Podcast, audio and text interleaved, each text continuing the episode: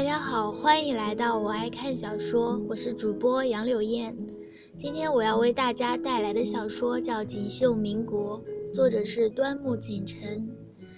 第一节，探夫。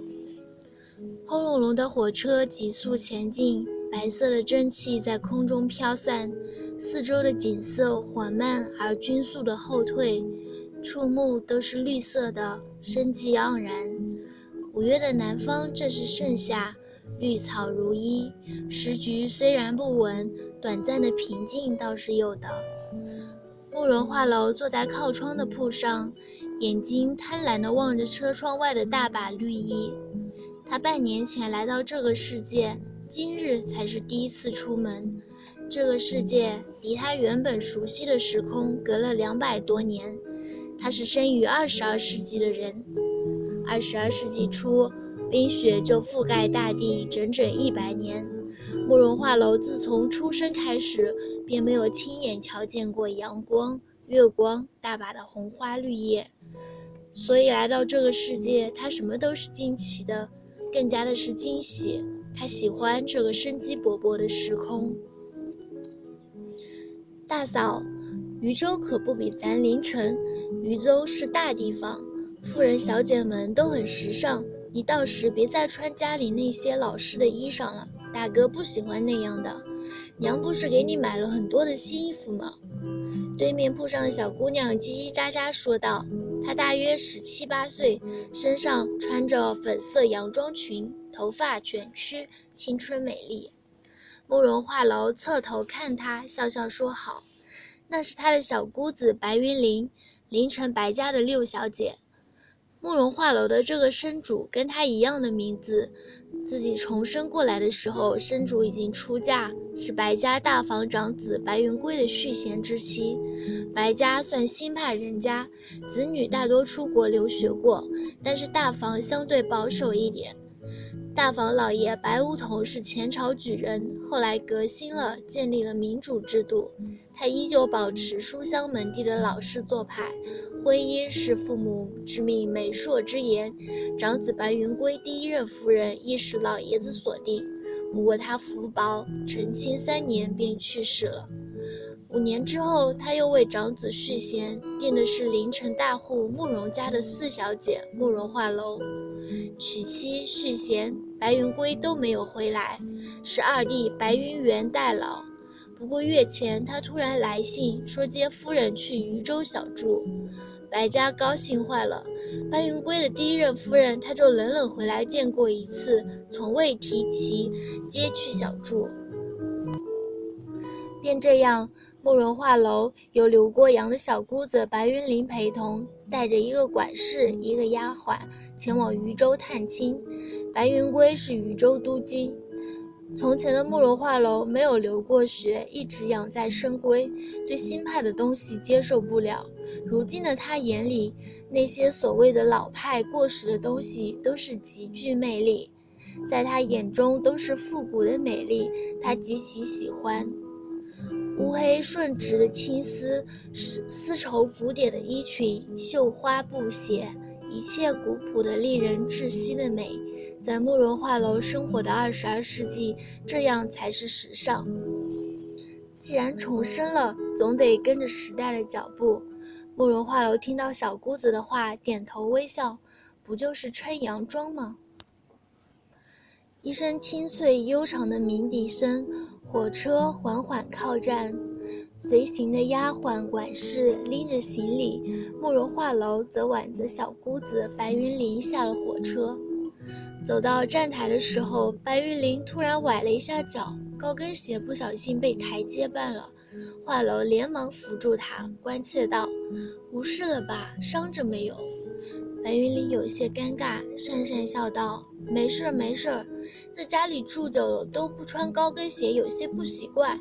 倒是大嫂你，第一次穿高跟鞋就这样熟练。”慕容画楼笑了笑。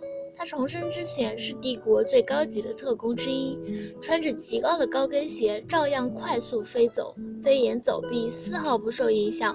何况这鞋跟特别低，又是平常缓步的走路，他如何会不熟练？但是他依旧笑笑，也不是，我脚疼死了，不好意思说罢了。在露台上略微等了片刻，便听到不远处有整齐划一的脚步声。瞧了过去，一对青灰色戎装侍卫快速又整齐地走了过来，背上荷枪实弹，颇为威严。旅客纷纷避开，给其让路。为首男子则是便服，青呢长款风衣，身量高大，面目英俊。唇边带着一丝客气又疏远的笑意。慕容画楼盯着他看了一瞬，便直觉并不是他的夫君。他听说那白云归已经三十五岁了，从军二十年，不至于还能保养得如此年轻。来者只有二十五六岁，来到跟前，那人先进了一个标准的军礼，才笑道：“是夫人与六小姐吗？我是。”副官的督军李真红，来的路上碰到一点小事，延误了。夫人与六小姐见谅。慕容画楼敏锐地看到最后一个士兵青灰色的戎装上沾了一点血迹。接督军夫人与妹妹，如果不是大事，是不会迟到的。他没有问，只是站在一旁笑，装成羞涩又老气的内地老派小姐。白云林曾经在英国留学两年，自命时尚新派，便让他出头吧。果然，白云林笑了笑：“我们也是刚刚到。来接的汽车是老式的别克越野车，深蓝色，一九一四年的首发款。”慕容画楼眼睛都直了。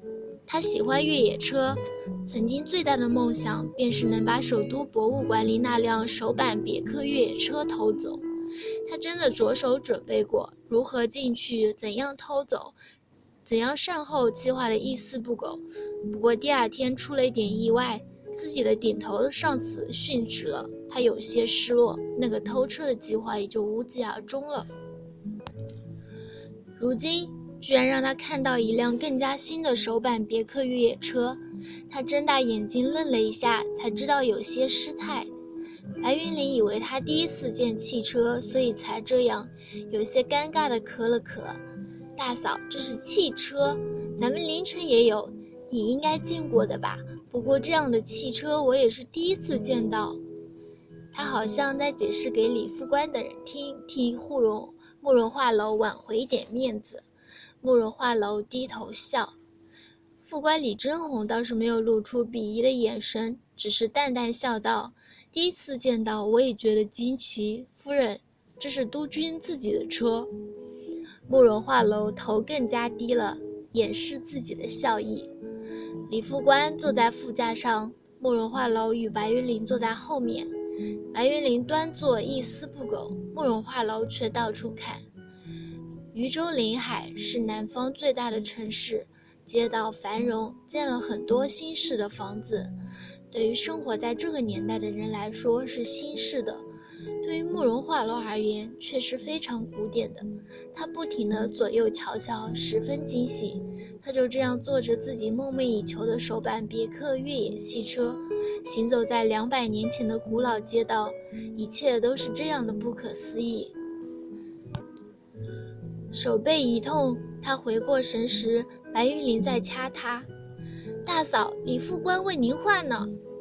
李副官也笑了。夫人第一次来渝州吧？以后无事就出来逛逛。渝州是我们白家军的地盘，时局很稳定。慕容画楼低声道了一句：“好。”要多含蓄有多含蓄，内敛害羞的内地小姐自然应该是这样的。她理解得很精确。然后李副官又问白云林一路上可有什么事情没有？白云林只说路过盐城的时候停车一个小时，好像在等盐城督军的专列过去。督军府并不是在闹市区，而是在西郊一片比较偏僻的半山坡，铺了路，道路两旁竖了路灯，汽车很稳，不一会儿便到了督军府。三层乳白色的法式小楼修得格外精致，玄铁大门缓缓打开，汽车驶入。停稳汽车之后，李副官给慕容画楼开车门，雕花漆红的大门外，便是宽阔的前院，种了一大片粉红色的玫瑰、绿色的芭蕉、千年松。这些粉玫瑰真漂亮。白云里卖弄自己的见识。李副官笑了笑，道：“以前云姨娘非要种的，督军不喜欢这些新式的东西。不过长起来了，他也说好看。”六小姐见过世面，知道是玫瑰，很多人不认识，这是从外面运过来的。白云林得意看了慕容画楼一眼，慕容画楼很配合的给了一个茫然的眼神，表示他不认识。白云林笑容更加深了。云姨娘，慕容画楼摇头苦笑，心想这也是古典之一，妻妾成群。里面听到声音，一个年轻的女佣连忙开门，低声叫了一声“李副官”。客厅很宽敞，摆的家具也是很古老的西式座椅，对于白云岭而言是非常新式的，对于慕容画楼而来是非常老式的，所以他们都惊喜地望着。这灯好漂亮！白云林突然指着屋顶的吊灯笑。慕容画楼抬头看了一眼。老式的德国吊灯用钻石镶成，这个时空的余舟应该是首次见到，处处都值得欣赏，很多博物馆里都没有的东西他都能看到，不免欣喜。李副官等人照例以为他是没有见过的，然后解释给白云林听，说是德国商人送给督军的生辰礼物。最后李副官道：“夫人，六小姐。”你们先休息一下，督军正在处理事务，说晚些时候在南渡餐厅请夫人小姐吃饭，接风洗尘。是西餐厅吗？白云林眼睛亮了一亮。是，李副官笑。白玉林舒了一口气，表示他很向往。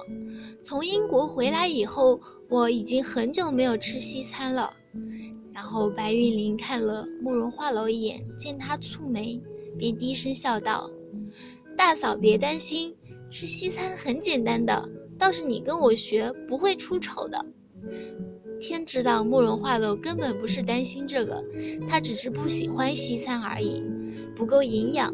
在二十二世纪末，凛冬照笼罩大地，植物才是最珍贵的东西，所以他想吃点中式的炒菜。